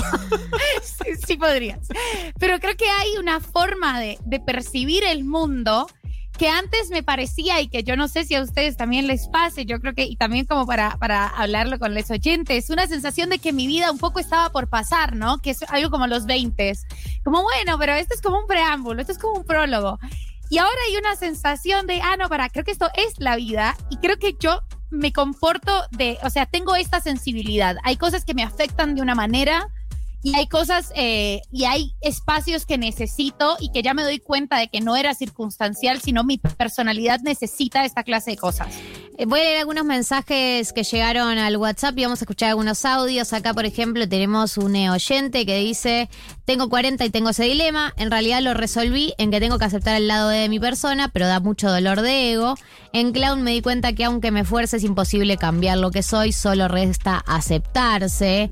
Acá también nos dicen desde mis 43, creo que el problema no es incorporarlos o seguir combatiéndolos, sino terminar festejándolos o justificándolos. Esa es la derrota total. En eso estoy de acuerdo. Sí. Mm, Porque igual para mí, abrazar, su, abrazar los defectos en términos de aprender a manejarlos no significa festejarlos. Porque hay gente que dice, yo soy así, como...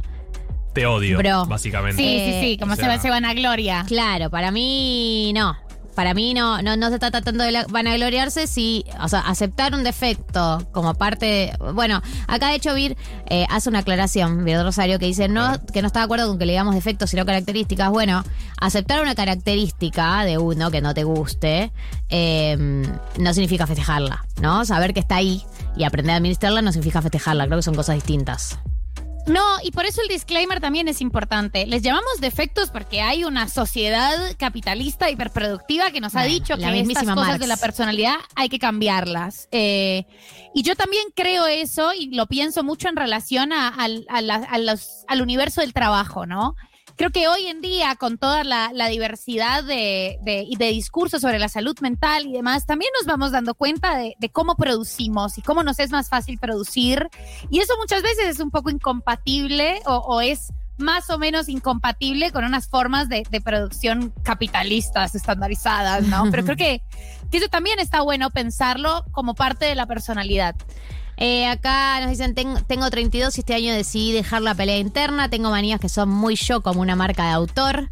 Eh, acá nos dicen, tengo 39, con el tiempo las virtudes diluyen los defectos y ya no se les dan tanta bola ni una está tan mortificada. Me encanta recibir eh, comentarios, hay audios para que escuchemos, a ver. Hola, Noventers. Hola. Yo creo que sí, hay que reflexionar y hay que replantearse en tanto esos defectos nos afecten. Si no nos afectan y nos definen, eh, digamos, te plantan ante la vida de una determinada manera, bueno, bien, pero si te afectan, yo creo que sí, hay que, hay que reflexionar y apostar a eso. Rey, para mí está bueno lo que hice porque lo que plantean ustedes recién creo que tiene algo también que ver con la mirada del otro eh, y la relación con el otro, que no digo que sea menor, pero creo que también hay algo mucho de uno mismo, ¿no? De uno mismo, de, eh, de esto que decía ella, como pensar qué es lo que nos molesta a nosotros de nosotros mismos y qué queremos cambiar por nosotros mismos y para nosotros Sí, no, mismos. no tanto por el otro. Claro, no tanto de sociedad Entiendo que uno, uno está desarrollado en ese Sí, mundo, sí, entonces es obvio que te va a cambiar, pero digo, Hay pensar cosas también. de uno que, que le, te dan bronca. Obvio, siempre después de que haces una cagada, hay algo muy interno también de la puta madre, como tengo que cambiar esto. Claro, te da bronca y, te hace sufrir. O sea, para mí el- la pregunta es, ¿esto me hace sufrir? Hay un montón de cosas que me hacen sufrir, eh, pero que sé que también son un poco como soy. ¿Cómo busca uno el intermedio entre aceptarlo y también trabajar sobre, sobre eso? Pero sin entrar en negación absoluta. Creo que hay un momento para mí, es importante como conclusión de este dilema de... Hay cosas de la personalidad que simplemente son. Con eso se puede trabajar de distintas maneras pero hay una idea de que puedes ser una persona distinta y que si te esfuerzas y que si lo intentas y si realmente trabajas sobre vos mismo, eh, podés cambiar un montón de cosas que primero no sé si todo eso vale la pena y segundo no sé si es posible cambiar y alterar completamente cosas supremamente intrínsecas del temperamento de cada uno. Eh, acá nos dicen, lo que me frustró mucho tiempo, aún hoy un poco, es que a los 18 sentía que tenía el mundo en mis manos y creía que todo bastante lineal. A los 26 me pasa que no soy lo que era hace 10 años o lo que hace 10 años pensaba que iba a ser y amigarme con las decisiones que tomé, que dilataron ciertos procesos y corrieron ciertas metas, a veces me rompe bastante. Eh, yo estoy de acuerdo con... mm, em, yo, yo lo pienso mucho esto. eh, la, el optimismo que uno tiene a los 18 años, ¿no? Es, ese optimismo, le he hablado con María también alguna vez, ese optimismo de me como el mundo, ¿no? De lo que se viene. Y de repente estás acá y decís lo que hay, más que lo que se viene, ¿no? Como que... ¿No? Por ahí es muy negativo que diga esto, pero realmente lo pienso así. Hay cierto... em, No, pero siempre idealizás también lo del otro y cuando te llega a vos decís, ah, bueno, tampoco era tan ideal, ¿no? ¿No pasa por eso un poco también? No, Eh, o sea, yo pienso que uno va, va moderando las expectativas con respecto al futuro. Y con respecto a uno mismo también. Sí, pero, pero, yo creo para- que también eh, pasa algo. Y es que hay una, yo no sé si es, y, y esto también me lo pregunto, y, y tengo muchas charlas, y tiene mucho que ver con este asunto, yo no sé si es porque había la construcción social de la vida en una visión de trabajo y en una visión de familia, ¿no? De cuando ya eras adulto y que nuestra generación, por supuesto, como pisoteó. Y hay una sensación de estar a los 18 años pensando todo el tiempo, esto no es la vida, como no importa lo que yo haga acá. Igual esto es como, esto es un tiempito antes de que la vida empiece, como la, la vida previda. Una previda. Y ahora me doy, o sea, ahora me doy cuenta igual que la oyenta con un montón, a veces me, me martirizo mucho pensando en todas esas cosas de la previda que tuvieron consecuencias para la vida, vida, que es esta y no se parecía en nada a la que yo creía que iba Sí, a sí, ser. sí. O Eh, sea, como, es esto. Y te Expectativa, realidad. un poco. Claro, Eh, de, sí. esto no es algo que pasa antes de la vida, es parte y hay que tomárselo con, con, seri- con Pero a uno no, sé le puede ser una persona de pero 18 sí. años eso. No, pero tal vez llegás a los 40 y también empezás otra cosa. A Eso, para mí hay algo también histórico, de tal vez en 10 años pensamos una cosa totalmente radical y decimos, ah, eso era la previda, ah, esta es la vida. No, no, la vuelta. única previda es la de los 18 años. Sí, no sé. A los 30 años no es previda. No, a los Es 40. previaje. Un saludo. A ver, un audio. Están hablando mucho de defectos y en realidad lo que tenemos son todas características. ¿sí? Eh, Un defecto tiene que ser algo que, que directamente nos impida expresarnos de alguna manera muy particular, pero en general el problema es que la sociedad quiere encasillarnos y ahí es donde nos aparecen esos defectos que no, que no lo son. Bien, estoy de acuerdo, sí, sí, hicimos la corrección del término defectos. A ver, algunos mensajes más. Me encanta que la gente esté ventilando tanto su intimidad. Ustedes saben que es algo que a mí me fascina, como por ejemplo, acá un oyente que nos dice, hola, creo que hay cosas como el pesimismo y la autoestima baja que son sesgos de mi personalidad que no puedo aceptar del todo porque si los acepto pierdo. Y hay otros rasgos más ambiguos o positivos como la autenticidad y la pasión por las cosas. Eh, amplío, aceptar la mediocridad es muy liberador, saber que uno no va a ser tope de gama o lo peor del mundo, que sencillamente la vida es eso que pasa al medio, ¿no? Eh, yo estoy muy de acuerdo con esto que está diciendo, ¿no? Eh, ninguno de los extremos, ¿entender? No vas a ser tu versión ideal, tampoco sos tu peor versión, sos la versión que es más o menos va llevando y se va dando con potencialidades y capacidad de cambio, pero con limitaciones, eh, que, es, que es algo que me parece que está apareciendo. Y también Eh, hablarlo, perdón, porque yo siento que hay algo muy de esto de que nos enojamos con nosotros mismos, eh, que es como, bueno, cuando hablas con tus amigues o con parejas o familia, lo que fuera, hay algo también de que ahí lo pones un poco en, en, en el cierto peso, ¿no? Que, que merece realmente. Como, che, tipo, me sentí mal el otro día, tipo, estuve, estuve muy mal, como esto, tipo, me fui muy rápido, tipo, no, no, se fueron todos después, cinco minutos después, ¿entendés? Como, no ya es mal que- viajando. Claro, empezás a mal viajar en tu mente y después es como, no, no. Todos hicieron lo mismo después, como que no es que quede tranquilo, pero si no hablas de esas cosas, sí siento que te termina carcomiendo mucho peor. Eh, acá dicen, tengo 32 y hasta que no entras de lleno a los 30 seguís insistiendo en una imagen ideal tuya que no es tan sana. Si les interesa el psicoanálisis pueden leer El yo ideal o el ideal del yo. Eh, acá Agustina dice que también tiene 30 y está en medio de una crisis de lo que hay terrible, siempre queriendo lo que no hay. Eh, acá, por ejemplo, Federico nos dice que eh, que todo defecto es también la punta de un ovillo donde también están nuestras características positivas o constitutivas. Hay que aprender a manejar eh, entre extremos e ir llenando... Esto es hermoso. Hay que aprender a manejar entre extremos de ir llenando de capa eh, caca propia el resto y negar nuestras condiciones más naturales o las que nos sentimos más afines a nosotros mismos. bueno, es básicamente es manejar la amplia avenida del medio. Eh, sí, yo creo para, me gusta toda esta terapia colectiva que, que hemos hecho, les treintañeres. Creo que sobre todas estas preguntas hay algo que igual me resulta supremamente emocionante y supremamente esclarecedor y es la aceptación y la búsqueda y al menos la, la protodefinición de cómo es una, ¿no? Y creo que eso ya es un gran paso. Y creo que para llegar ahí hay que despejarse un montón de toda la expectativa de cómo debe ser una y decir, bueno, esto es más o menos que estos rasgos son muy importantes de mi personalidad y evidentemente no son algo cambiable. O sea, yo no lo he podido cambiar ya en 30 años, que es un tiempo. Vamos a ir aceptando o al menos nominando esto para poder saber cómo qué se, qué, se puede manejar, qué se puede hacer con esto que hay. Y después el trabajo sobre más, menos sufrimiento, creo que es una tensión que dura, que, existe, que nos va a seguir lastimando. A mí en este momento es algo que me perturba mucho más, pero hay momentos en los que no, y también son momentos de, de la vida que van a ir pasando con esos rasgos que, que, que una considera que son constitutivos de su personalidad. Pero sí creo que de esta pregunta, que es difícil de resolver y que es ardua y que toma mucha terapia, hay una gran, eh, hay un gran punto de partida que es esa aceptación sin juicio de, mira, estas cosas quizás sean parte de quien soy. Y quien soy es algo que a mucha gente le parece copado y a mí también me parece copado. A veces me parece horrible, pero es algo que muchas veces está bueno y que quizás también necesita estos lados de sombra que a veces no me parecen tan piolas, pero esto conforma un sujeto, ¿no? Y creo que eso hay un momento de, de, paz al, al menos al aceptarse lejos de la expectativa y a partir de ahí ver qué, qué, se puede, qué se puede hacer con estas preguntas. Mechis, nos has dejado pensando y ventilando. Eh, quiero agradecer a todos los mensajes que llegaron porque son muchos, mucha gente contando su intimidad y sus sensaciones con sus defectos. No, defectos no, con sus características que quieren modificar. Ya aprendimos. Eh, si les parece, escuchemos un poco de banda de los chinos para bajar un cambio porque estamos todos muy angustiados. sí. Así es. Eh, ¿Vos te quedás, Mechis, o te vas? No, me quedo, me quedo aquí con ustedes. No los quiero pisar porque no nos estamos viendo, pero amo, amo siempre escucharles las voces. Bueno, estás invitada también. a quedarte. Bando de los chinos, la final.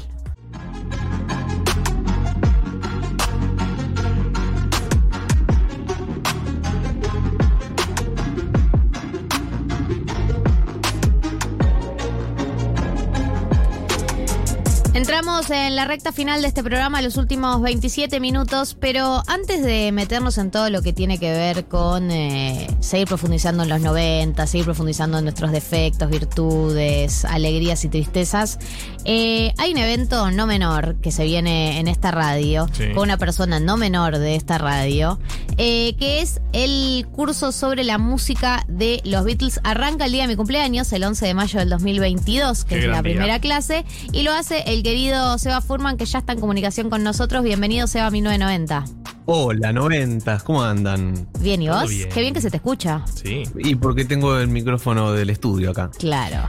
Che, me gusta que hayas dicho alguien no menor porque soy el mayor de la mesa en este momento. bueno, pero es circunstancial que seas el mayor sí, de la sí. mesa. Sí, bueno, más o menos. Está María del Mar, escuchamos la risa de María del Mar por ahí. Me alegra saber que estás. Yo me río, me río, me río un montón. Eh, por su, yo no hago sino decir que soy muy fan de, de, de, Furman. O sea, no hago sino decirlo al aire. Es como, es, como, es, mi, es mi frase de cabecera, así que qué emoción. Eh, Seba tiene un teclado frente a él y antes sí. de meternos en todo lo que tiene que ver con el teclado que tiene frente a él, me gustaría que nos cuentes vos de qué se trata el eh, curso sobre la música de los Beatles y, y si querés después lo ejemplificás.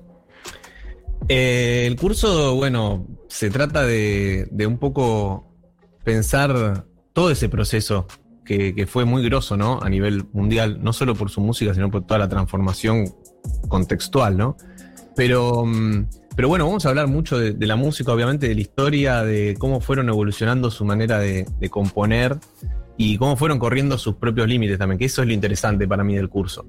Que, mm, digamos, es inspiradora su música, pero, pero no es solo su música, es la actitud ante cualquier creación artística, ¿no? Entonces, este, es un curso que está bueno para, para los fans, para los que no son fans, para artistas en general, porque nos vuela la cabeza cuando empezamos a, a pensar en, en, informarnos de cómo trabajaban, ¿no?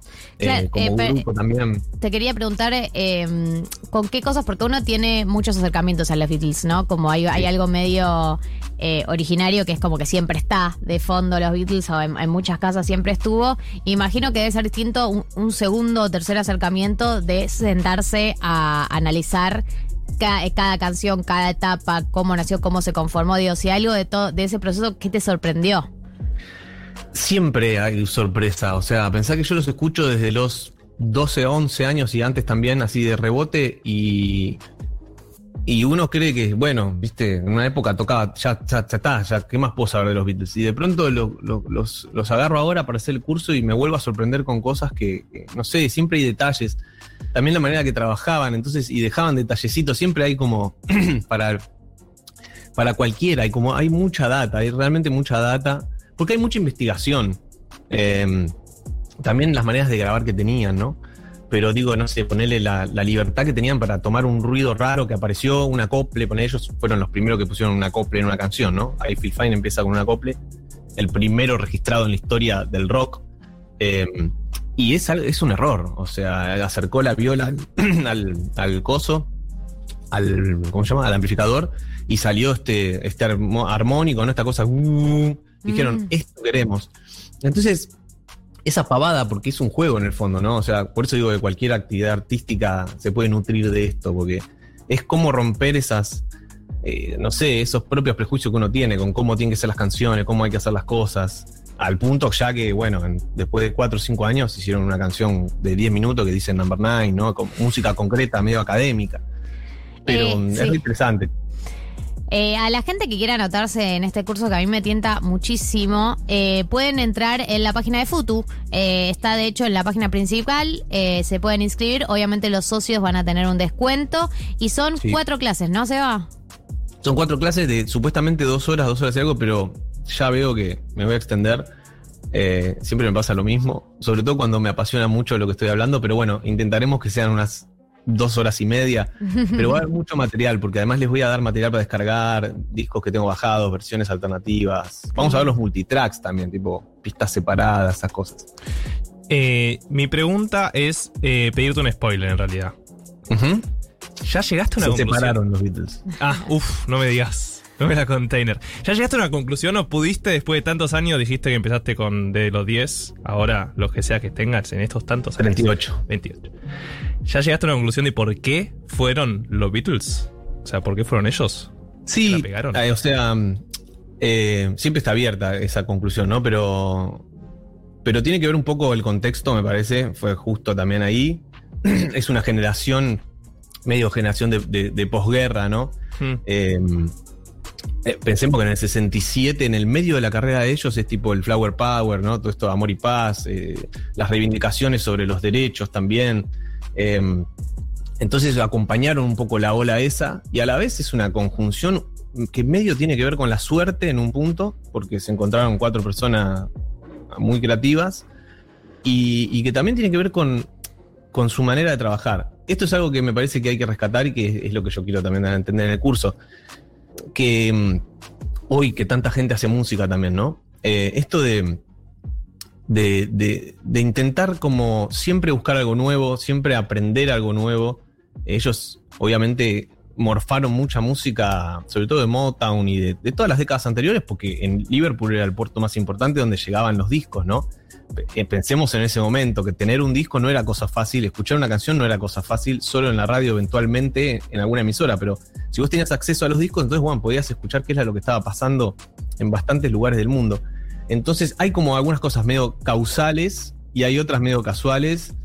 Y bueno, así se dio. Sí, un poco así como todos los fenómenos de la historia. Hay algo que se puede Sí. explicar y algo que se dio Obvio, mística. en tiempo, lugar y, y espacio. Estamos hablando con Seba Furman sobre el curso de los Beatles. Tenés un teclado. Sí. ¿Qué podemos hacer con el teclado y la venta de este curso? No, eh, mira, justo estaba escuchando que están hablando antes de, mm, del tema de Roxette. Sí. Eh, y cuando. eh, ¿Vieron el estribillo ese que. Eh, ¿Cómo es el tema de Roxette? It must have been- must have been love, but it's over now. It must have been love, na, na, na, na. No me acuerdo la letra. Y ahora en la segunda vuelta viene este acorde me- medio melancólico que dice It must have been love, but it's over now. Sí. ¿No? Que es bastante particular, es un quinto menor, no nos vamos a poner nerds ahora, pero un acorde que no está en la escala, entonces te saca un poco, ¿no? De esta cosa. La primera. Te obliga a hacer un agudo que está fuera de tus posibilidades.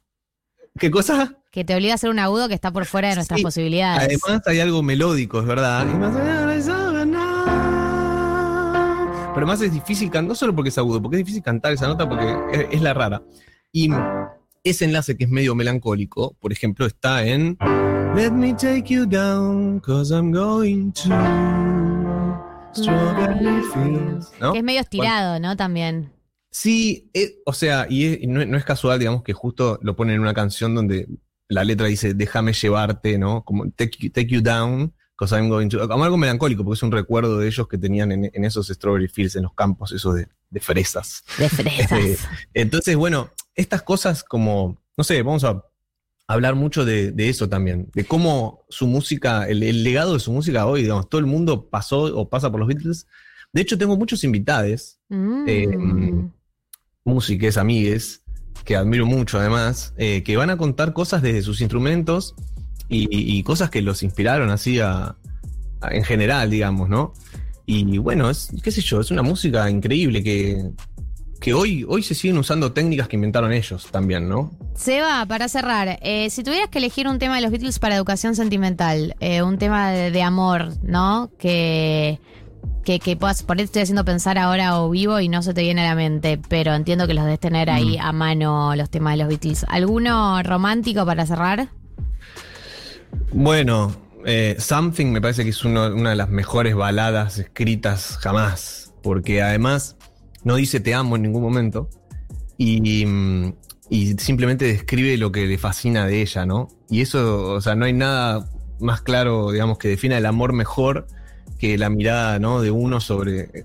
eh, todo es hermoso, ¿no? Eh, eh, hay algo, y además me gusta porque dice algo particular, como hay algo en la manera en que caminás. Es todo como súper específico, ¿no? Eh, ese me gusta, me parece que bueno, es una canción increíble. Hay otro que es The Long and Winding Road, que es como muy también.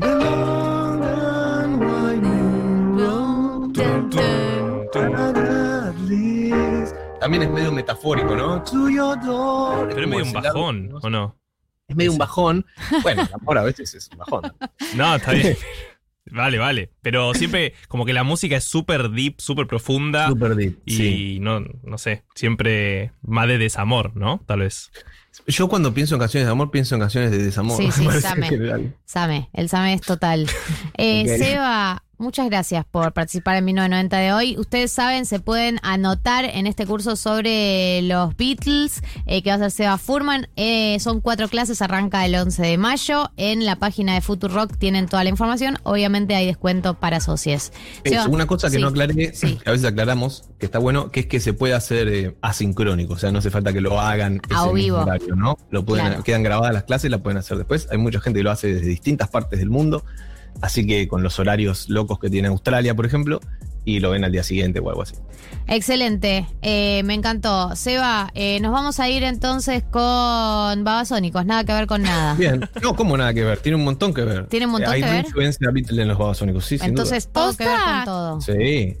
Todo que ver con todo. Eh, vamos con Bye Bye, tema del último disco que salió el jueves a la noche. Gente, quedan 11 minutos de programa eh, y dos cosas. Uno, Dos cosas, llegó un mensaje pidiendo un análisis de Motomami. Bueno. Próximamente. Eh, lo tomo, el compromiso ha, ha- ha sido asumido. Se viene próximamente el análisis de Motomami. Sos Eso. Gonzalito Rodríguez. Soy. Compromiso Compromiso, asumido. asumido. Sí, soy. Eh, y tenemos por otro lado algo que nos pasó, que es que quedaron muchos mensajes pendientes del dilema de Mechis, que sí, acá ante nosotros. Mechis, hacete presente. Hola, amores. Eh, sobre análisis de Motomami, este, el español, este, eh, Sí. Jaime. Jaime Sí, vimos el video. Lo amo, lo amo. Pero vamos a hacer otro. Vamos a hacer otro. Hay que hacer otro, hay que hacer otro, un análisis un poco más filosófico de Motomami. Sí, sí, sí, sí, es toda una experiencia Motomami. Yo debo decir que mm, arranqué, entré muy mal a Motomami porque había sacado un par de, de singles y así solos Eran no me raros. habían gustado. Y después cuando consumí el disco como un todo, me encariñé. Bueno, si escuchás la de M de Motomami. Motomami, Motomami. Motomami, Motomami, No Motomami, entendés nada. Motomami. Como que es como terminó siendo el corte de difusión o algo así, como que en redes terminó circulando eso que es rarísimo. Eh, pero tiene un sentido en es increíble. Y llega esa parte y no la pasás. Ah, esta, ahora viene el Motomami. Es increíble eh, el sentido que tiene el disco entero Sí. y, y lo bien que me hizo que fuera un disco tan experimental, tan extraño, tan bueno para eh, dejar de pensar que Z Tangana le había escrito las canciones del anterior. Motomami. Que era algo Motomami, que, Motomami. que ideológicamente me preocupaba. Eh, a mí también me preocupaba y de hecho eh, lo que tiene este disco Motomami, a diferencia del Mal Querer, Valquerer está producido con El Guincho y Rosalía y a- a- alguno más, y deja de contar, pero las personas que estuvieron involucradas en ese disco fueron muy pocas. Si vos te fijás en los créditos de quién produjo, quién escribió los temas, hay muy pocas personas. Y en Motomami hay tipo Motomami. 10 personas en eh, la redacción de las canciones, 10 personas en la producción, digo, como que ya a otra escala, lo cual me preocupó. Dije, listo, Rosalía no escribió nada, no hizo nada, es todo un producto comercial. Pero estuve eh, viendo muchas entrevistas porque estuvo dando notas en todos lados y la verdad que se nota que es una tremenda artista. O sea, se nota que ella estuvo recontra involucrada en el disco, eh, que está recontra segura de su arte. De hecho, ella lo dice en un momento. Dice, yo, si viene una, una madre de una amiga mía y se sienta y me tira una idea que me sirve para una canción, la voy a poner en los créditos. Dice, así de segura soy con mi, con mi música. Eh, que, tipo, no sé, Raúl Alejandro, su pareja y protagonista Y del mu- tema Hentai, muso. eh, muso del tema Hentai, eh, dice que aparecen los créditos de una canción porque aportó que suene un tambor en un momento, ¿entendés? Como que es un aporte súper chiquito, pero ella dice, claro, yo lo sumo a todos, todos los que me dieron una idea están todos en los créditos de mis canciones, porque yo sé que yo fui la que hizo como el gran, gran, gran laburo. Pensé que ibas a decir que está en los créditos de la canción que le hizo a su pija, pero no. No, esa gente ahí, pero Ya no, sé, no están los no, eso no. créditos. En, esa, en esa no está. En Puede esa no. ser igual. Porque es muy metafórica esa canción. Eh, entonces una llega a esa conclusión después de mucho, mucho sentarse a reflexionar. Digamos, llegas a la conclusión de varias veces. de que es una canción sobre una pija. Sí, la parte que dice. Me gusta tu punta. No, enamora, enamorada enamorada de de tu tu pistola. pistola. Eh, o eh, eh, que tiene un diamante en la punta. siempre me pone por delante de esas putas. Sí, no Es se entiende muy bien, Rosalía. Vamos a llamarle y preguntarle. En la semana y bueno, volvemos a ustedes con la resolución. Sí, eh, vamos a traer el análisis de Motomami y antes de irnos, eh, algunos mensajes que quedaron pendientes de tu dilemas, Mechis, que ha levantado muchas emociones, que ha conmovido a la audiencia. Acá, por ejemplo, Emilia nos dice, les estoy escuchando mientras vacío cajones para irme de mi casa por primera vez. Tengo 24 y esa sensación de ahora sí empieza la vida. Si me dicen que me quedan 6 años aprox de previda, me tranquilizan un montón. Podemos vender previda, ¿no? Es un buen concepto. Sí, Te la felicito, previda. Igual, eh, leyendo este mensaje, pensaba, ¿no te pasó un poco a vos, Mechis, en tu viajar a un nuevo país, que pensaste que ahí sí arrancaba la vida? No, para nada. Yo recién ahora, hace, o sea, hace como, hace como tres años dije, ¡fuah! Esto era la vida. Todo esto fue vida y yo lo contaba como, no, bueno, es un ensayo. Eh, y no sé si eso le, o sea, pero para mí tiene que ver con quizás una crianza muy conservadora de, bueno, la vida empieza cuando te casas y como una, una manera muy, muy tradicional de, de una forma de vida que yo entendía como, como la vida, ¿no? Real. Y es una sensación que a mí me, me hace reír a veces y a veces también me, me angustia un poco todo lo que pasó en la previda y, la- y el enorme impacto que ha tenido en la vida vida. Hermoso. Eh, acá nos dicen, el problema es que nunca estamos conformes. Tengo 30, casa propia, auto propio, pero no estoy recibida de la universidad y me deja la autoestima por el piso. Me puse a estudiar este año a ver qué sale, resignada a nivel 1000 igual. Eh, claro, uno siempre le, ¿cómo dice? Le, le ¿Cómo busca dice? el pelo al huevo. Sí, puedes seguir con la metáfora, sabes que te Le, gusta. sí. Dale. Uno siempre le busca la manchita marrón a la banana. Ok, ¿Viste cuando se pudre? sí. Esa Joder. estuvo, esa estuvo. Uno estuvo siempre particular. ¿Te vas a le quedar en busca- comidas? No, no, Ok, tengo otra. ampliamos. Ok, a ver. le busca el agujero a la remera. Porque viste que las polillas Sí, te dejan sí, agujeros. eso entendí. Eh, la pelusa del pullover. La pelusa no, la bolita. La bolita del pullover. Uno, La bolita del pullover está espectacular. Bueno, Uno siempre- bueno, de nada, Mechi, yo también te quiero. uno siempre, bueno, está bien, voy a abandonar. pero se entendió la idea. Eh, acá, por ejemplo, nos dicen. Ay, por favor, me martiriza o me martiria el tema que acaba de definir Dalia, que soy yo, Galia. Hashtag Dalia. Sí, bueno, está todo bien igual. La frustración de crecer asociado al macrismo robando futuros y sueños creo que me ha dejado rota. Sí, yo creo que no es solo el macrismo, sino la pandemia, ¿no? También ahí hubo una, un achaque de sueños, ¿no? Bye vidas. Bye, bye, Bye feos. bye expectativa de futuro alegre y feliz.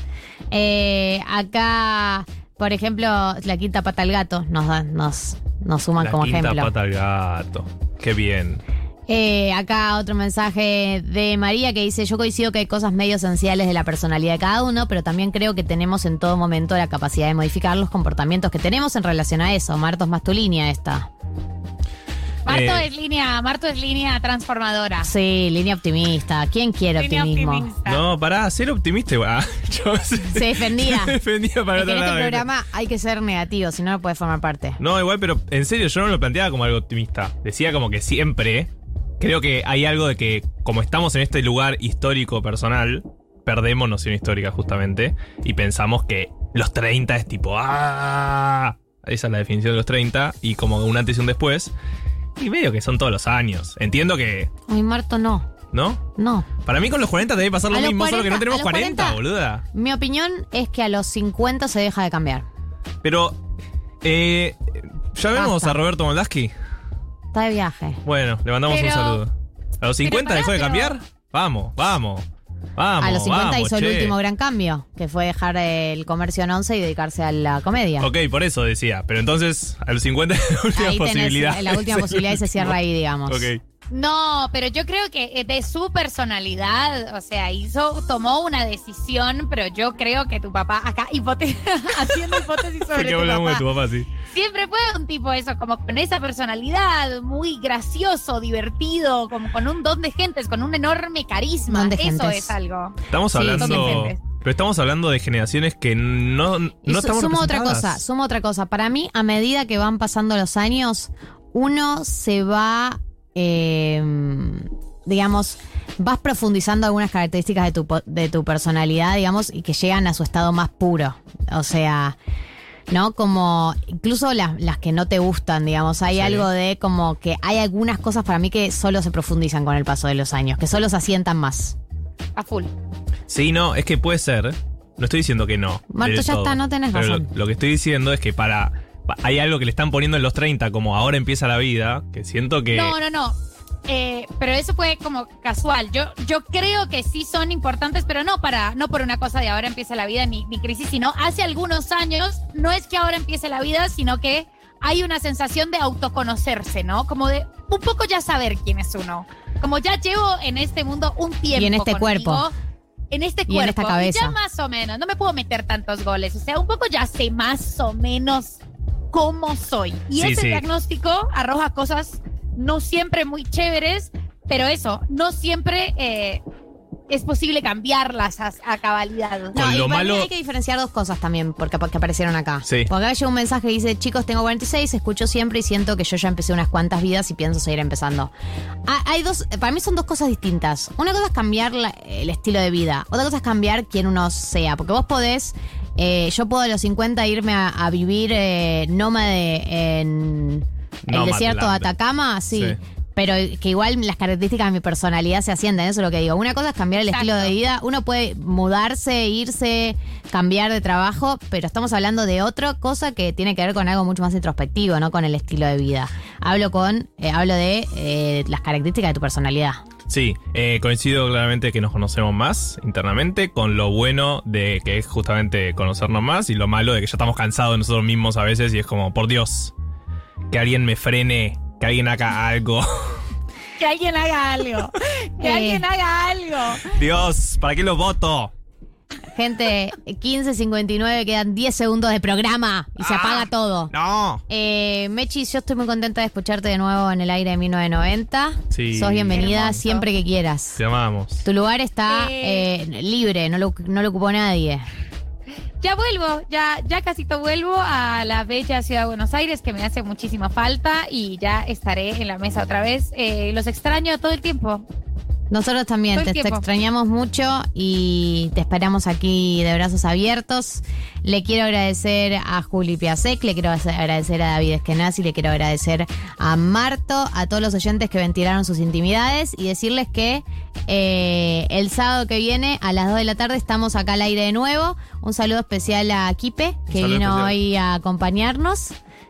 ¿Está durmiendo? durmiendo. Porque es un bebé. Está y sí, estuvo, estuvo corriendo mucho todo el programa. Y Está ahora, cansadito. y ahora debe dormir. Es la siesta de los sábados. Sí, ahora va a dormir la siesta de los sábados. Eh, sábado que viene, 2 de la tarde, estamos acá de nuevo. Gracias por acompañarnos. Esto fue 1990. Galia Slipsuk, María del Mar Ramón. 1990.